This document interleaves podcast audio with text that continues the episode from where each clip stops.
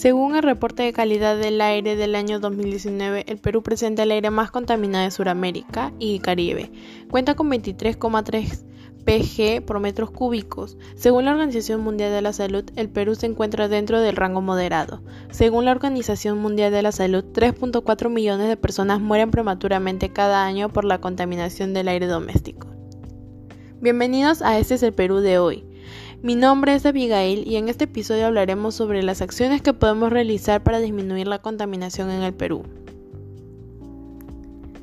En este podcast te daré información sobre cómo disminuir la contaminación en el Perú y mundialmente. Para esto abarcaremos puntos importantes los cuales serán acciones que podemos realizar desde casa para disminuir la contaminación, cómo prevenir que el aire contaminado dañe nuestra salud y finalmente a qué instituciones podemos acudir para proteger el ambiente que nos rodea. Veamos qué podemos hacer para reducir la contaminación.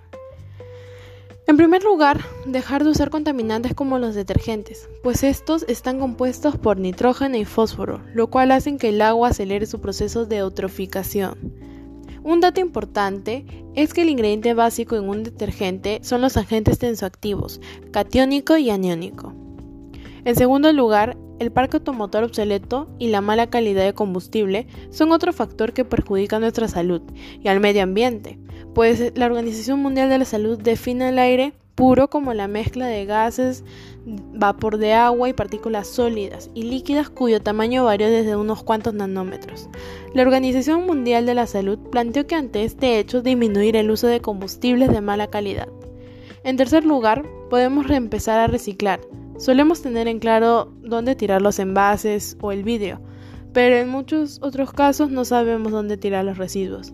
Es importante reciclar, pues esto ayuda a ahorrar energía y combatir al cambio climático, además de poder crear nuevos productos. Cuarto lugar, evita consumir productos que contengan envolturas de plástico, porque la mayoría de personas no reutiliza las bolsas o botellas. Es por eso que terminan desechadas en los basureros y mayormente en los mares, acabando con las especies marinas. Para contribuir con el bienestar de nuestro entorno, podemos acudir al MINAM pues este se encarga de la conservación y el uso sostenible de los recursos naturales. Está encargado de orientar y regular el ordenamiento ambiental del territorio y de definir las políticas y regulaciones a las que se sujetarán la recuperación, conservación y protección. Bueno, ha sido un placer conversar con ustedes sobre este precioso tema, que de seguro ayudará a que nuestro planeta ya no esté enfermo. Recuerda suscribirte a nuestro canal de Spotify donde también subiremos contenido de tu agrado. También puedes utilizar el hashtag por un mejor mundo y recuerda etiquetarnos en tus publicaciones. Recuerda, el mundo es nuestro hogar y con voluntad todo es posible.